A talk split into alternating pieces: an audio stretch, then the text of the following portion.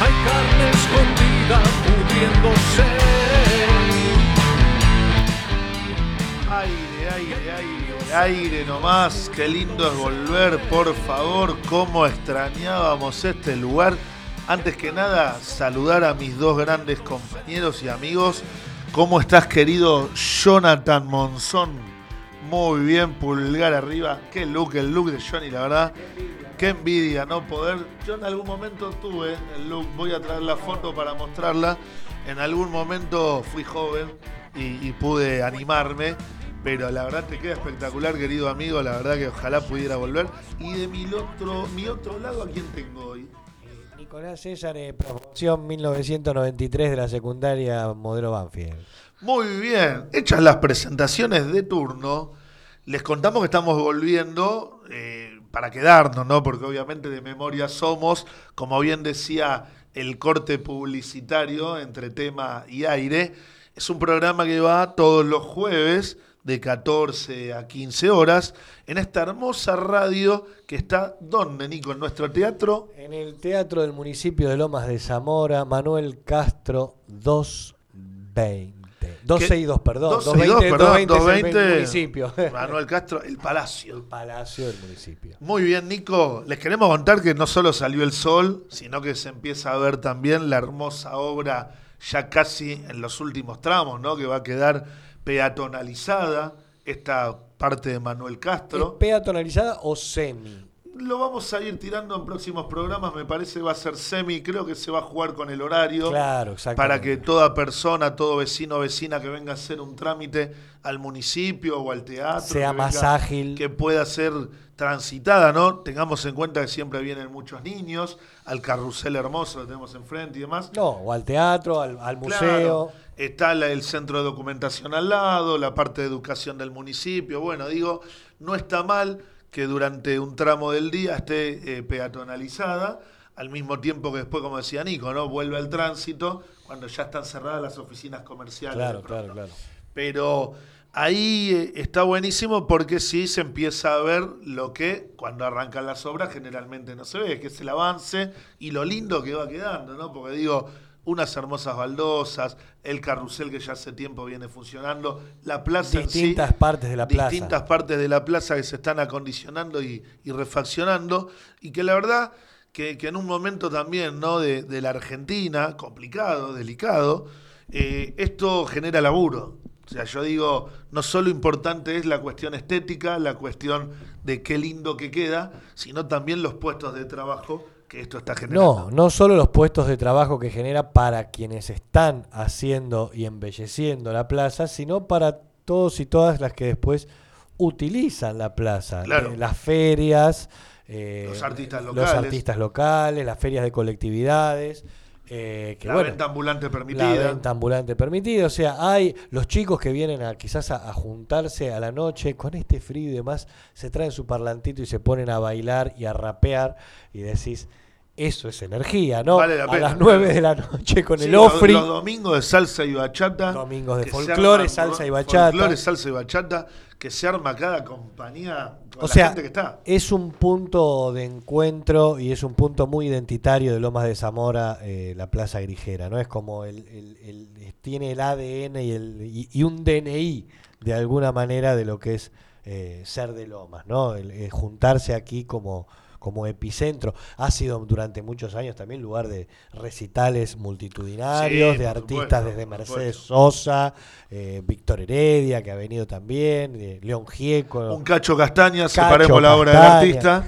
¿no? Cacho Castaña. Castaña. Separemos la obra del artista. Nico, chiste interno. Pero digo, esto que dice Nico, ¿no? Eh, un punto de encuentro. Totalmente. Con todo lo que eso significa. Totalmente. Con la importancia que tiene. En un momento donde, como hemos dicho en programas previos, se ha ido recuperando la presencialidad y la vida cotidiana. Y bueno, está quedando, la verdad, cada vez más linda nuestra Plaza Grigera. Decisión política de un municipio que entiende esto que planteaba Nicolás, de que el encuentro, la cultura del encuentro, la cultura del construir una comunidad participativa, ¿no? Y, y que se encuentra día a día, porque acá pasan cosas todos los días. Totalmente. Eh, es importante y en eso eh, destacar ¿no? la labor de, de nuestro intendente, hoy jefe de gabinete de la provincia de Buenos Aires, el compañero Martín Insaurralde, eh, proseguido también por la gestión de, de la intendenta eh, eh, hoy en ejercicio de funciones, la compañera Marina Marina Lessi, que me, contó un pajarito que hoy va a andar por la radio también más tarde. Mirá. Así que le dejamos un saludito a, a Marina y, y le, le deseamos un buen programa. Creo que viene a la hora joven. Recomendable, 17 horas, le hacemos el chivo también a los Nos- compañeros. nosotros ya no somos A la hora jóvenes. joven no nos van a No, invitar a no, no, nosotros. nosotros no. Obviamente, a Mari sí, que es sub 40 todavía, pero nosotros ya no, a la hora joven por ahí. Eh, a otra hora sí, a otra eh, hora nos invitan. Otra, otra cosa que podemos decir de la plaza, ¿no? Que, que es hasta un lugar de, de- de encuentro de, de reclamos también. Eh, Muchas veces, sí. Muchas veces esa- es esa situación de que se ha- de, que se juntan de- desde sindicatos Son lugares del pueblo. y demás y son lugares del pueblo y está buenísimo que se utilicen en forma pacífica y Sí. sin destrucción para tal eh, sentido, ¿no? Y mira, yo creo que después de tantos años de, de laburar y poner tanto énfasis, ayer se presentaba en el Salón Eva Perón el plan estratégico de arbolado público del 2022, eh, que después vamos a estar charlando un poquitito sobre eso.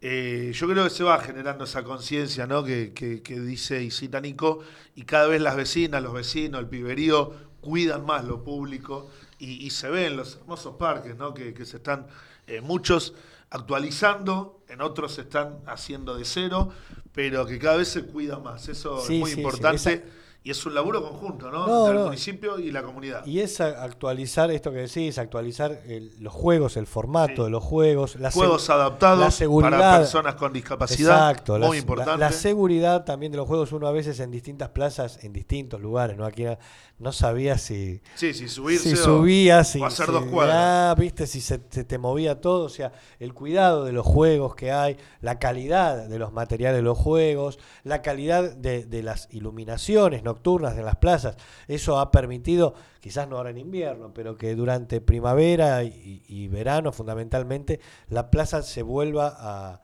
a utilizar en forma nocturna también, ¿no? Tal cual, sí. Bueno, todas estas eh, situaciones que plantea Nico tienen que ver justamente con la integralidad de las políticas públicas, de abordar todos los aspectos referidos al espacio público, que también es el ambiente. Hoy no nos vamos a meter en ese quilombo, pero cuando hablamos de ambiente, también hablamos del espacio público propiamente dicho, y, todo esto, ¿no? De, de los puntos verdes en los espacios públicos para eh, no tirar basura, sino separar y reutilizar lo que todavía sirve. Bueno, cuestiones que se vienen laburando en Lomas desde hace mucho tiempo y queríamos citar al principio. Pero también hoy, eh, que es, si no me equivoco, 8, como no nos vamos a ver mañana, queríamos hablar de algo que pasó el 9 de junio también, que tiene que ver con el nacimiento de lo que se conoce como la resistencia peronista, ¿no? Digo, una fecha que nos convoca desde siempre, a los que tenemos una pertenencia partidaria definida eh, desde siempre, pero que también convoca al pueblo porque eh, fueron violaciones, como decimos siempre, gravísimas a los derechos humanos lo que pasó por esos días.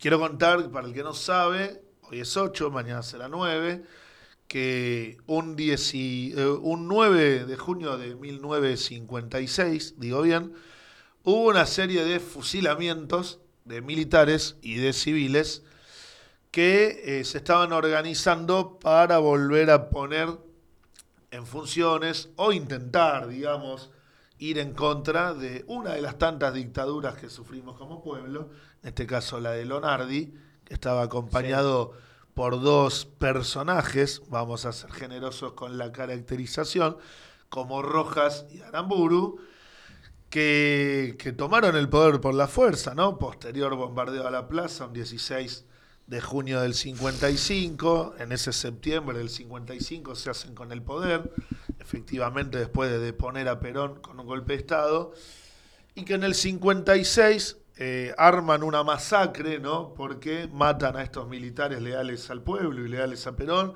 y estos civiles que también acompañaban ese intento de rebelión, ¿no? Cuando decimos rebelión, eh, entendamos que la rebelión, cuando la violencia emana del Estado, es un derecho popular Claro. no tiene que ver con la violencia, no tiene que ver con lo antidemocrático, ni tiene que ver con romper el orden de las cosas. Digo, el derecho a rebelión es un derecho consagrado en la Constitución, Constitución, Nacional. claro. Eh, es un derecho que los pueblos tienen permitido cuando el poder lo ejerce un tirano que no ha llegado a las magistraturas por el voto Popular. democrático y popular y que por supuesto es válido. Entonces, en un país como el nuestro, donde la pena de muerte nunca tuvo marco normativo para ser ejercida, que haya fusilamientos representan graves violaciones a los derechos humanos. Han matado a varios compatriotas en esas jornadas, los fusilamientos de José León Suárez, ¿no? En esos basurales donde se llevaron estas personas y selectivamente se las fueron eliminando. Hay algunos sobrevivientes, como Libraga, ¿no? Que fue conocido y reivindicado por Néstor en su momento, el fusilado que vive, ¿no? Se lo recuerda como el fusilado que vive. Eh, Rodolfo Walsh supo redactar en su gran obra Operación Masacre lo que pasó en estos hechos.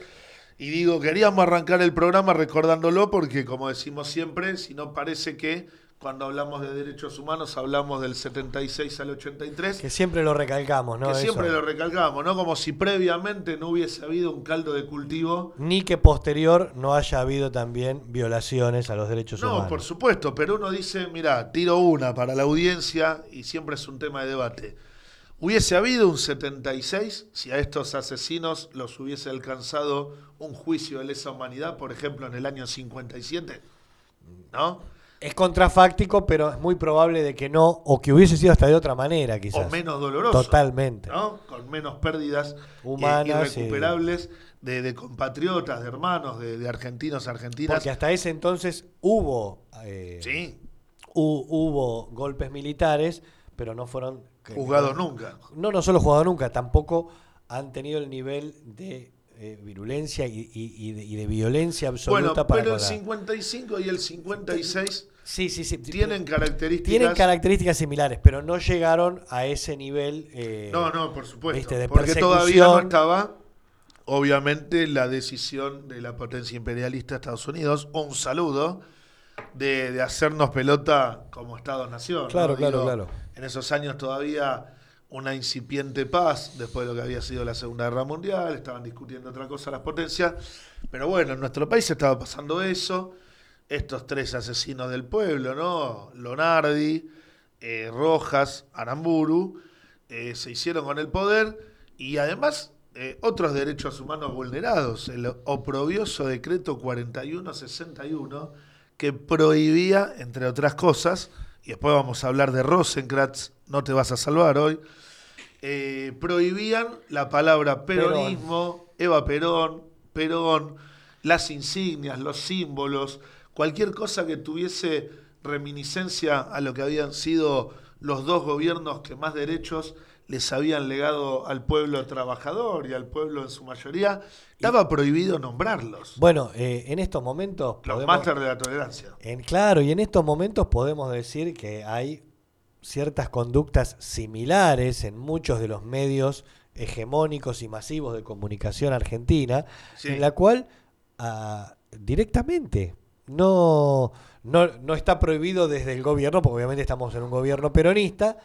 eh, pero sí desde los medios de comunicación hablan de destruir al no- tienen vergüenza en decir de destruir al kirchnerismo Sí, de, sí. de- de- de adjetivar de maneras más violentas al presidente a la vicepresidenta de- con- con- Se han traspasado límites insospechados. tremendo cuando de repente lo que siempre dijo el, el macrismo y parte del neoliberalismo es como que eh, vivíamos en libertad ¿no? en esos momentos Claro. ¿no?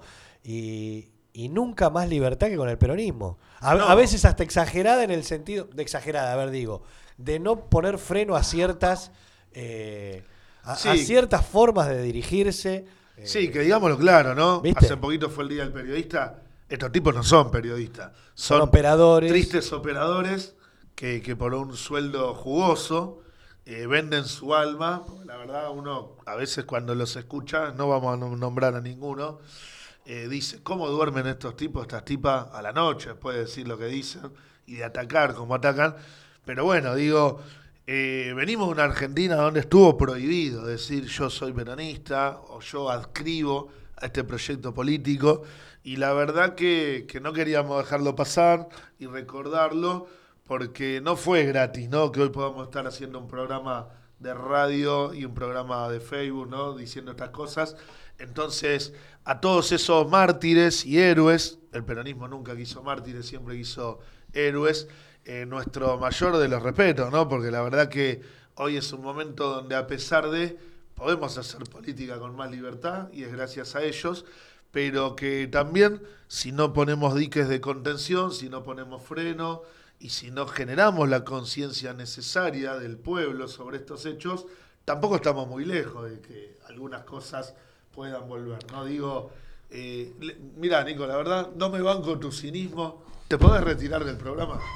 ¿no? Digo, venimos hace poquitos días de un episodio como ese. Que es tremendo. Uno es cancelar al otro. Uno se lo tomó, o sea, es que llegan a ese punto desde los medios de comunicación que no le dieron importancia ni trascendencia a eso, que fue tremendo. Tremendo, la cancelación de la opinión que no coincide conmigo.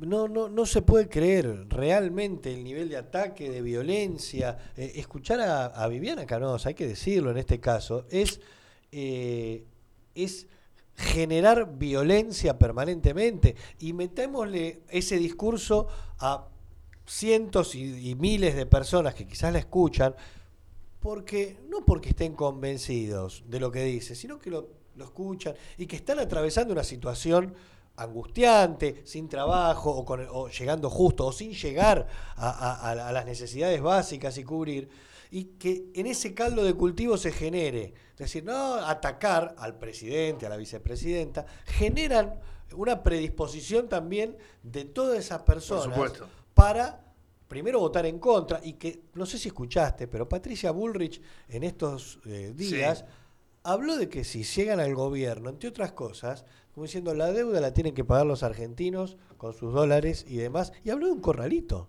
Claro. Corralito, ¿eh? Recuerden bien. que los bancos se queden con tu platita. Como diría eh, Dicky del Solar. ¿Te suena el corralito? Corralito, ¿te suena? Entonces. Eh, sí, sí. Dólares, eh, te cuido. Me, me acuerdo, casi riéndome, pero con mucha tristeza, ese sketch donde en el video Match Bueno salía un caballo y decía, usted podrá visitar su dinero, hablar con su dinero, ver a su dinero, pero nosotros se lo guardaremos y lo, abrigaremos y lo cuidaremos, ¿no? Digo, bueno, no, no, no volvamos a eso, ¿no? La, intención, por supuesto, de nuestro programa, eh, cuando hacemos memoria, es hacer memoria sobre todo lo que nos ha pasado como pueblo y como sociedad. No, y siempre, a ver, nosotros metemos también hasta un, un chiste, una gracia y demás, Primero por, para que no sea una olla de presión y sea un problema todo. Más allá de que estamos en una situación complicada. Yo miraba un artículo ayer en el cual, eh, no, me acuerdo quién, Macrista, subía como diciendo las inflaciones post eh, o post eh, guerra de Ucrania, de Ucrania, de Rusia, y, empezó a tirar de, en cuanto a lo que a la, de Paraguay, la de Chile, la de Brasil, la de, entonces diciendo, mirá, mirá, eh, y con, con, guerra y todo, mirá, estaban entre el 4, 5 y el 15, 16% de inflación. Pero lo que no dijo, que después una persona lo aclara abajo, es de qué inflaciones venían. Entonces estaban viniendo de que en este año tuvieron casi un 300% de inflación en base a los números que tenían ellos de inflación antes. Entonces, si vos pasás de un 5%, que estaría buenísimo que Argentina tuviese un 5% anual de inflación, si vos pasás de un 5 a un 19, es que tenés casi un 300% de inflación. ¿Se entiende? De la que están acostumbrados. Entonces, sí, a ver, hoy no somos felices con un 60% de inflación en Argentina. Es algo a corregir en forma urgente y es algo que nosotros le reclamamos también a un gobierno peronista. No podemos decir que en un gobierno peronista haya hambre. No, absolutamente. Y la verdad que situación delicada, coyuntura, mirá qué palabra, una palabra no se dice nunca, una coyuntura compleja. Así que le vamos a pedir a nuestro querido Jonathan Monzón, después de haber recordado el inicio, a pesar del genocidio, ¿no? de la resistencia peronista, eh, un 9 de junio del 56, donde a partir de ahí el pueblo empezó a pelear por el regreso del general Perón. Eh, le vamos a pedir a nuestro querido Jonathan música, porque siempre se puede volver a poner las cosas en su lugar y la vida es lucha, la vida tiene que ver con esas cosas y, vamos a estar contándote en los otros bloques de De Memoria Somos un montón de buenas noticias que están pasando en Lomas mientras nosotros estamos haciendo este hermoso programa que se llama De Memoria Somos 2022. Música, Johnny querido. Cultura Lomas Radio te presenta nuestros artistas locales. Hola, soy Adrián Segor Alonso, cantante y guitarrista de Aguatrío. Y esta canción es somos la tierra. Somos la tierra, un punto en el cielo, danza de fuego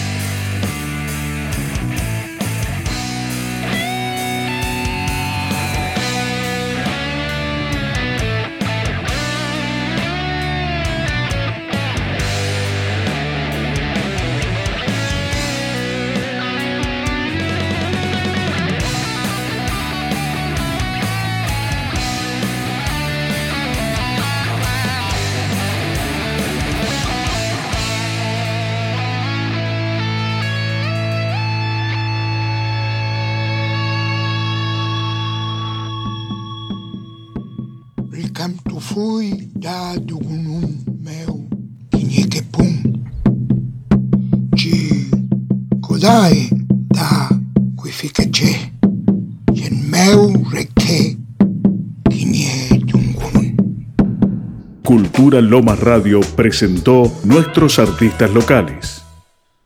Hermosa canción, como decía Nico, con muchos instrumentos. No uses autotune.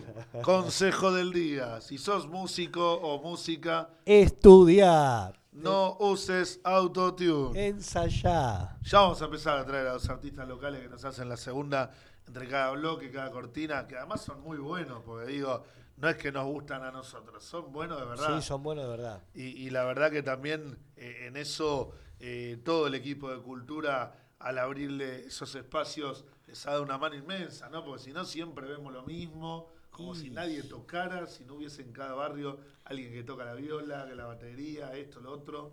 ¿No, Nico? Yo creo que lo que vamos a hacer, eh, lo voy a meter en un compromiso, mi estimado Pracel, en estos momentos. si o no sea, queda otro remedio. No va a quedar otro remedio. Yo lo que creo es que debemos hacer a partir del mes de julio un programa por mes, volver al escenario del teatro.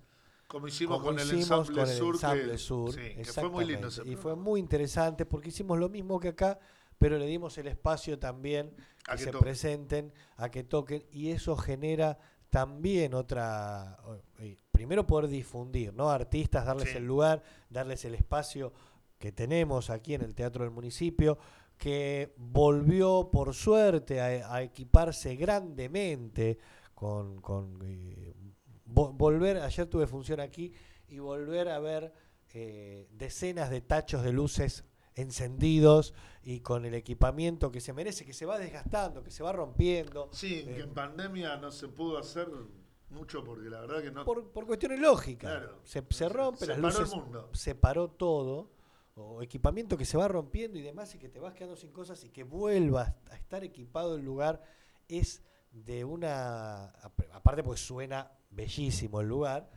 eh, entonces, esto, ¿no? Poder hacer un programa por mes, aunque sea, en que tengamos invitados a uno o dos grupos para que muestren su labor.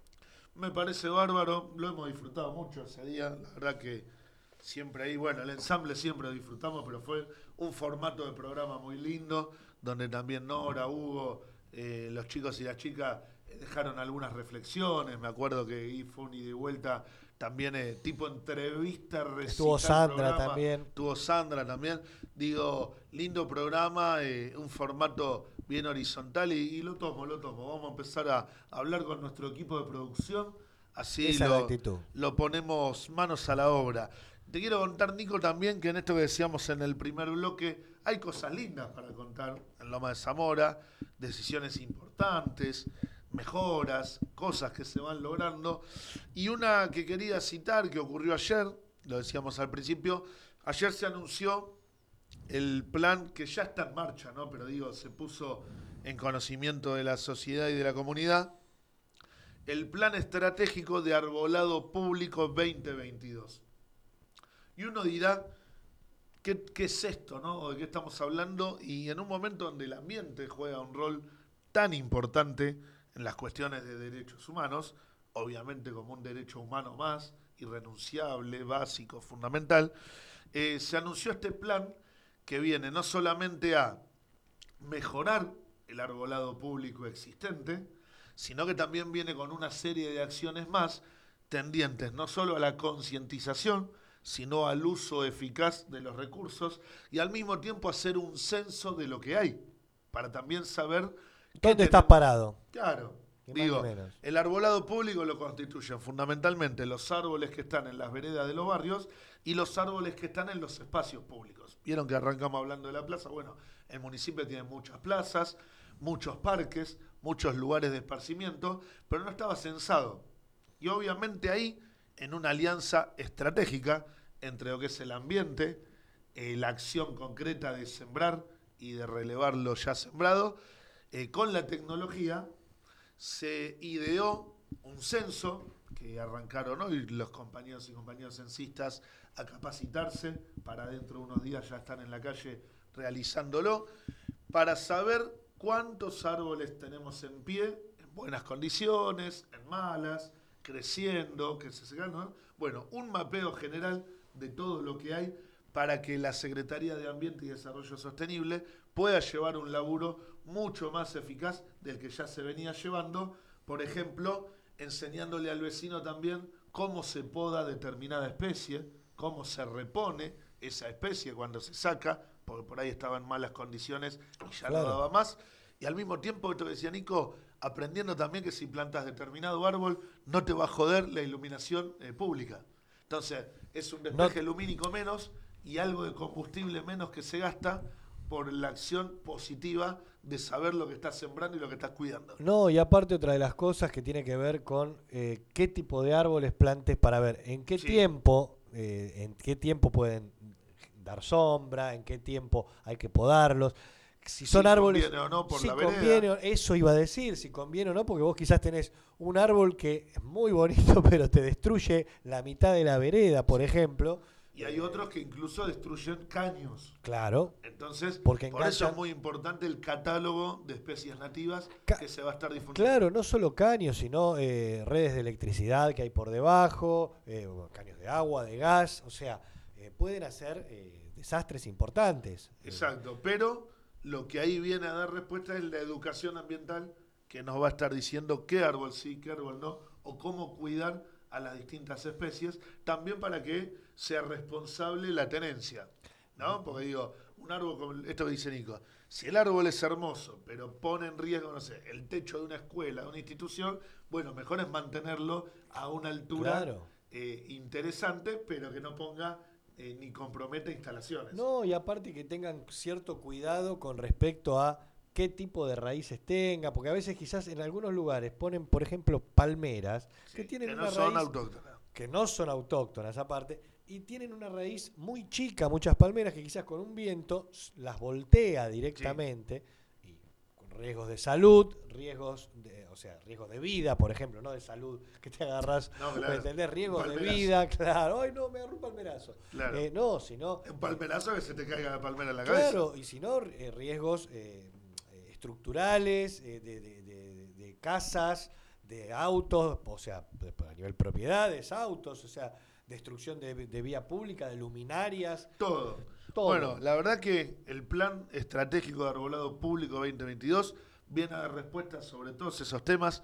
Eh, se va a generar un manual para repartirle a los vecinos y vecinas para que todos los trabajadores y trabajadoras del municipio lo tengamos a mano, lo conozcamos, que va a tener que ver con la poda responsable, con el catálogo de nativas, con la información que los censistas van a ir levantando y con una aplicación que te vas a poder bajar en el celular para que vos sepas todo esto y lo tengas a un clic, ¿no? Esa alianza estratégica de la geolocalización, ¿no? Donde se encuentran, un catálogo también de, árboles notables, eh, esos árboles que ya tienen muchos años, que han compartido la historia del distrito a lo largo de sus más de 150 años, ¿no? Digo que los hay en distintos puntos del municipio y que bueno, se empieza con un laburo muy fuerte que incluye 1.600 cuadras, que compromete el trabajo y el compromiso inicial de cinco delegaciones, las dos delegaciones de Banfield, la de Loma Centro, la de Temperley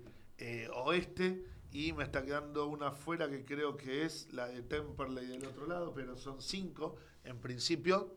Aparte, hay otra cosa, ¿no? Si miramos aquí en el, afuera del teatro, en la calle, vemos estos grandes árboles que son plátanos, eh, y no porque tengan... eh, Claro, porque le un cuelgue. plátano eh, y que verdaderamente son altos, crecen rapidísimo y dan un nivel de fresco. Impresionante. Eh, la temperatura Además, tengamos baja. en cuenta, esto se lo dice casi un idiota, por suerte ya ha ido aprendiendo algunas cosas. El árbol, de mínima, contribuye a la renovación del oxígeno, Totalmente. contribuye a generar un buen clima, como dice Nico, contribuye a que el impacto del viento sea menor, contribuye a que las inundaciones sean menores. Claro. Digo, No. tiene un montón de usos. A ver, cuando de repente un- se talan árboles en, en- en montañas, ¿no? O sea, ¡ay! Tuvimos una luz y porque flaco, no. Aguantaba la eh, raíz del árbol. O sea, ¿para qué está la raíz también? Para a- amalgamar la tierra de alguna manera Sí, también. sí. Entonces, a ver, eh, eh, la naturaleza es como es sabia realmente por cuestiones de años y de adaptaciones eh, al medio, ¿no? Obviamente. Entonces, es esto, es, ay, ¿por qué me llueve acá y se inunda? Y porque no están los árboles para absorber, para mantener la tierra unida y demás. Absolutamente. Así que bueno, iremos trayendo novedades sobre este plan, Nico, te cuento, entendiendo siempre el ambiente como un derecho humano más básico, fundamental e irrenunciable de todos y todas las habitantes de nuestra hermosa comuna que es Loma de Zamora. Pero hay otra noticia más que también ya no es una noticia, una sorpresa, pero sí para celebrar porque han avanzado y han arrancado las obras. Eh, en Banfield, muy cerquita de donde estamos actualmente haciendo el programa, arrancó la construcción de un nuevo hospital público para Lomas de Zamora. Va a estar ahí en la calle Chacabuco, muy cerquita de aquí, Chacabuco al Mil, y va a ser un hospital de pronta atención, pero con última tecnología, para que no necesites quizás, por un montón de razones, llegar al hospital Gandulfo, que muchas veces te queda lejos, o, muchas veces va mucha gente. La verdad que esta definición política que ha tenido el municipio respecto a la cuestión sanitaria es realmente muy importante, porque se está terminando casi ya el de Temperley, que está en Irigoyen al 11.000, el Hospital de Diagnóstico Inmediato, HDI, es su sigla identificatoria. Bueno, se ha arrancado con el HDI de Banfield y muy prontamente, por ejemplo, quien les habla, que vive de ahí a 14 cuadras, nos vamos a estar pudiendo atender en un hospital del barrio. Ya no en el hospital Gandulfo, que es de todos y todas, sino en el hospital del barrio. Pero aparte es esta situación de poder descentralizar eh, y llegar a los barrios, o sea, ¿qué es lo que pasó durante la pandemia también?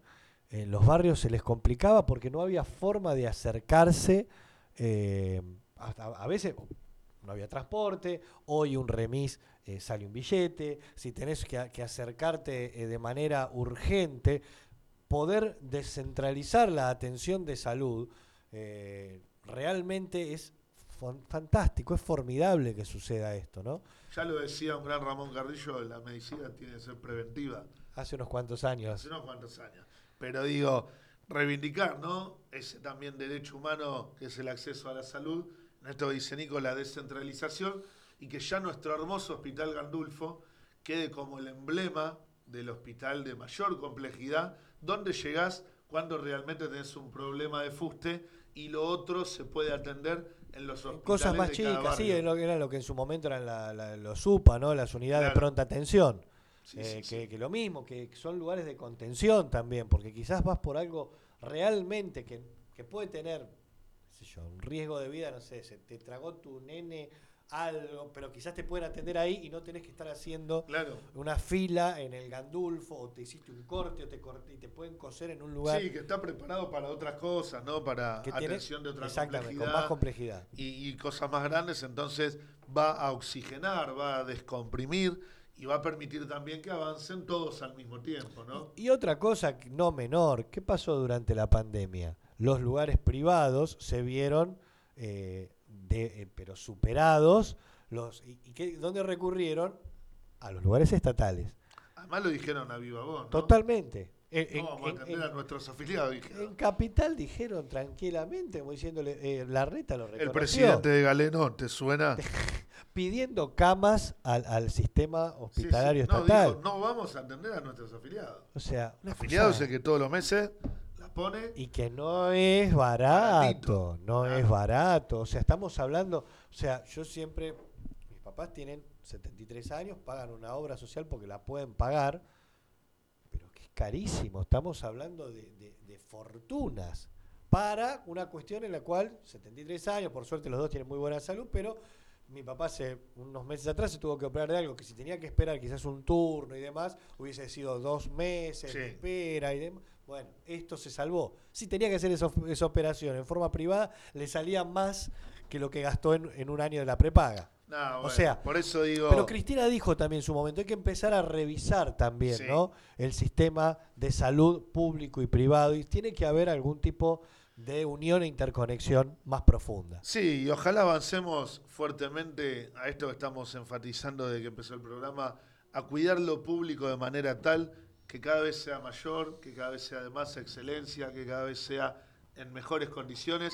Así que destacar estas dos grandes noticias, ¿no? El plan de arbolado por un lado, el avance de obra en el Hospital de Diagnóstico Inmediato de la querida ciudad de Banfield y, y todas esas buenas noticias que los grandes medios no te van a pasar en ningún lado, porque te van a mostrar que pasó algo malo, pero no te van a contar esto que estamos diciendo. Que no está mal hablar de lo malo, pero tenés que hablar de todo. Obvio. Así que, querido Jonathan, música que nos preparamos para el último bloque de este hermoso programa. que ¿Cómo se llama, Nico? De memoria somos. Cultura Lomas Radio te presenta nuestros artistas locales. Hola, ¿qué tal? Soy Johnny. Soy Oski. Soy Guille. Soy ese y somos los Amán. Ahora vamos a escuchar Mírame, canción de nuestra autoría y primer corte de difusión de nuestro último disco, El Pacto, disponible en todas las plataformas digitales. Les enviamos un gran abrazo a todos.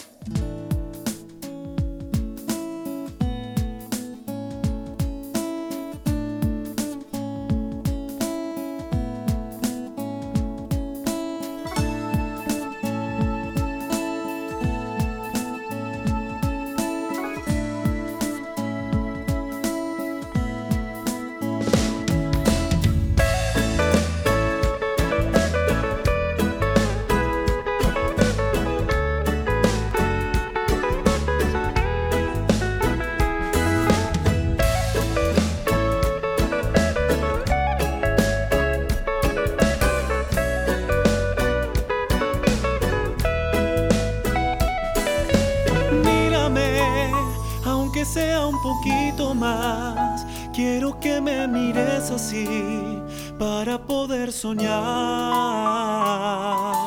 Junto a ti es la vida que quiero, amor. Y quiero darte la ilusión de que vivas feliz. Solo tú sabes bien lo que siento yo. Ya no juegues conmigo, amor. Yo te lo pido, por favor. Es así, estoy enamorado de ti. No esperaba hasta que sentí que tú eras ya para mí.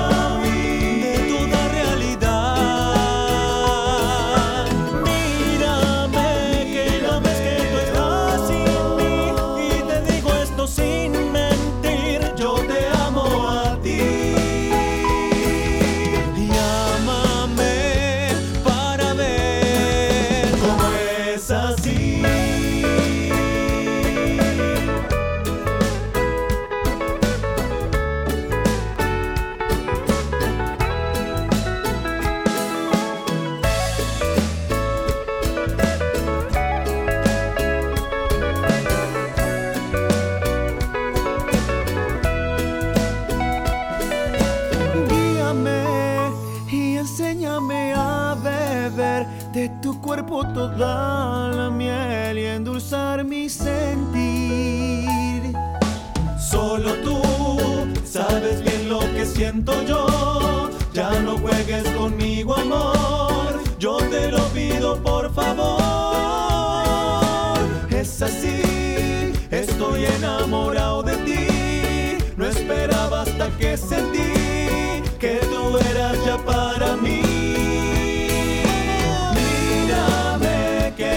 que yo estoy aquí. Ven y abrázame para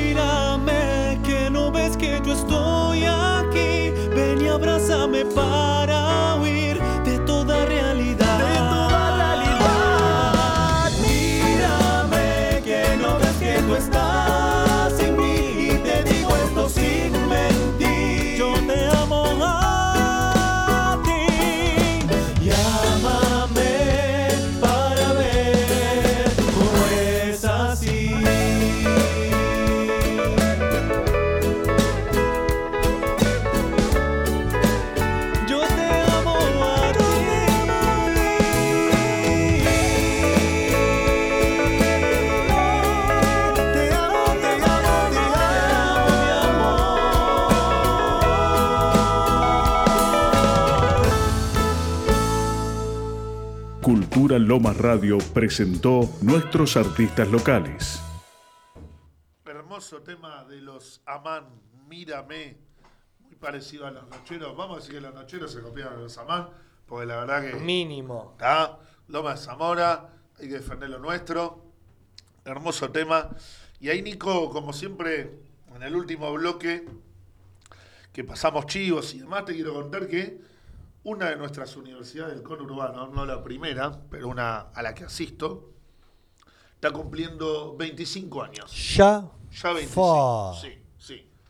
Y digo, 25 años que no es poco, y destacar que a pesar de que le tocó aparecer en una época donde había un peronismo que por ahí no nos representaba tanto, sí hubo un intendente peronista, Manolo, Manolo Quindimil, que apostó a la UNLA, a pesar de que el contexto no era el más indicado, ¿no? Digo, los talleres de escalada estaban cerrados, había un basural ahí medio una tapera, ¿no? El que conoce escalada, eso estaba ibas a cazar quizzes, me acuerdo. Esa chica está, ¿no?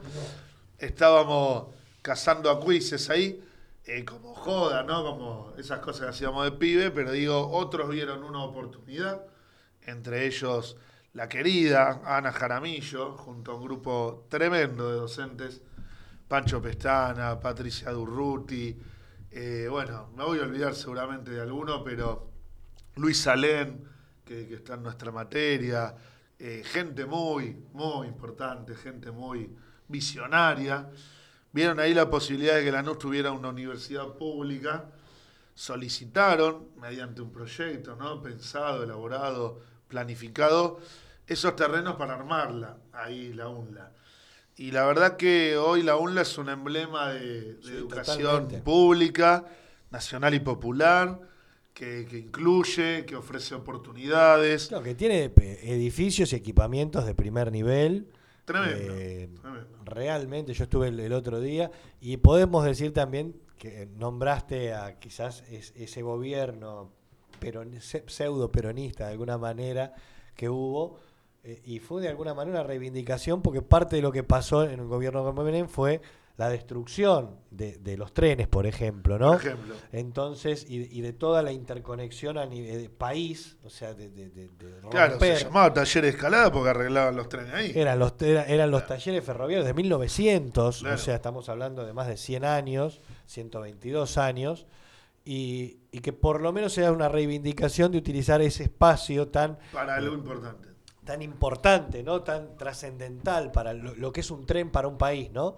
De alguna manera es es cierto reivindicarse con que vuelvan a usarse esas vías para, eh, de alguna manera, eh, que el conocimiento vaya por esas vías y se multiplique en la zona, ¿no? Sí, tal cual. Y la UNLA hoy ofrece una cantidad de carreras de grado, escuela de oficios, talleres, la posibilidad de proyectos de investigación, la posibilidad de usar las instalaciones. Digo, es una universidad comprometida y urbana que le interesa formar cuadros técnicos para gestionar el Estado con esta escala de valores, ¿no? Con esta eh, cuestión de cuidar lo público, de cuidar lo nacional, de enseñar lo popular. Y que bueno, está cumpliendo 25 años. Esta semana ha hecho una serie de actividades muy buenas, van a estar continuando hasta la semana que viene.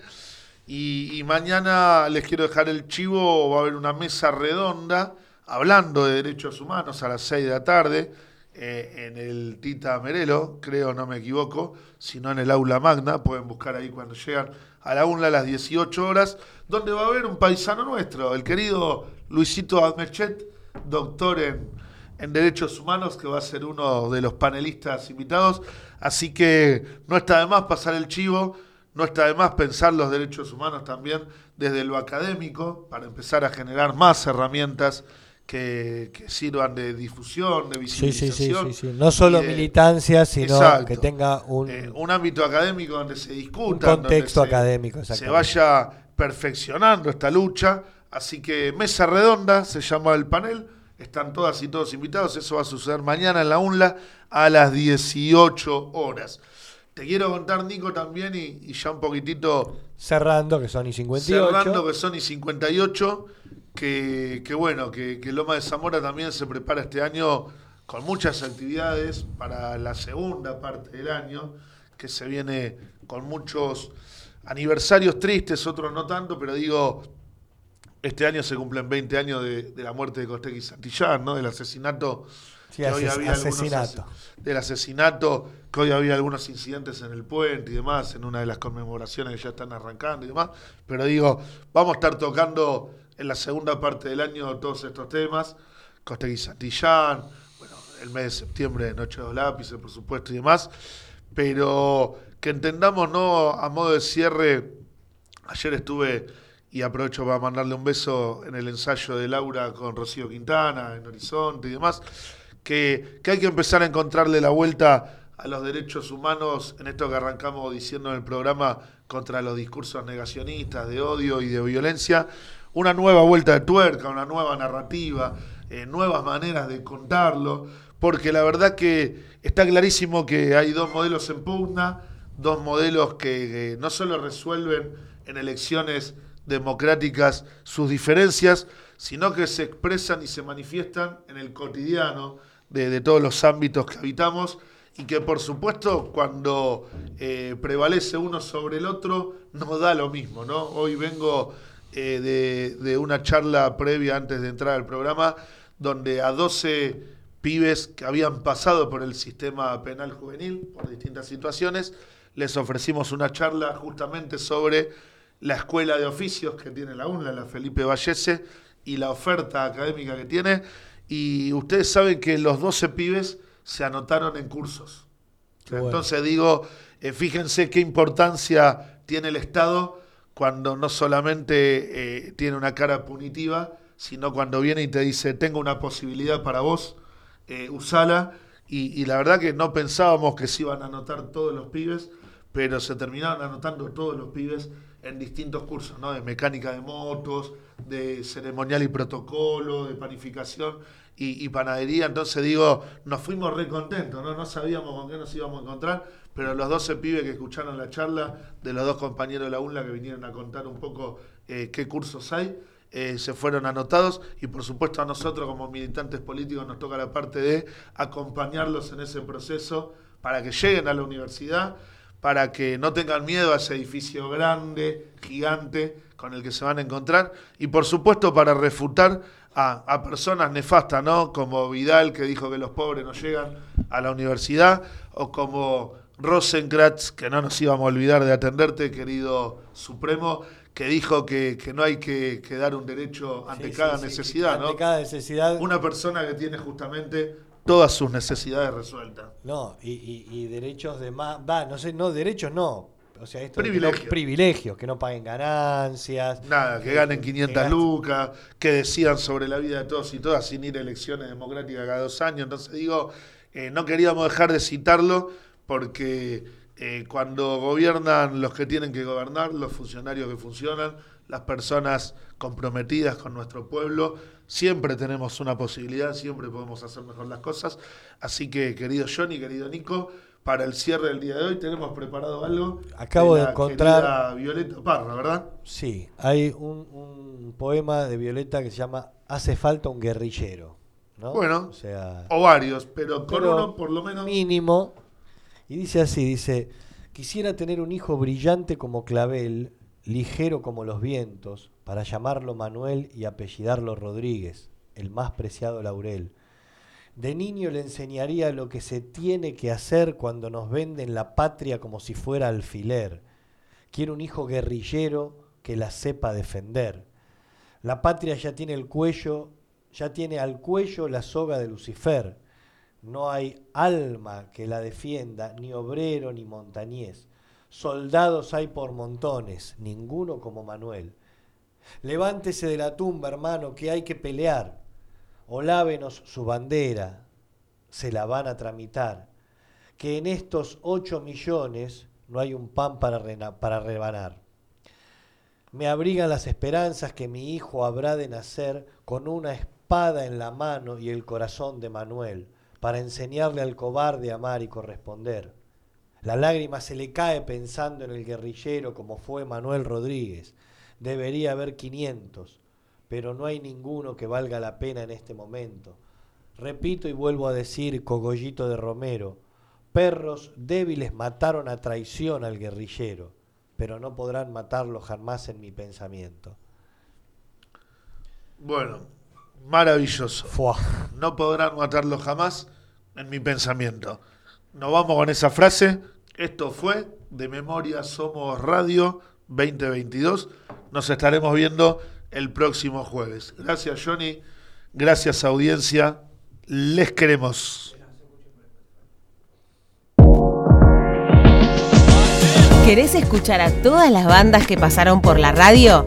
Búscanos en Spotify como Cultura Lomas Podcast y seguinos. Disfruta de toda la programación 2022 de Cultura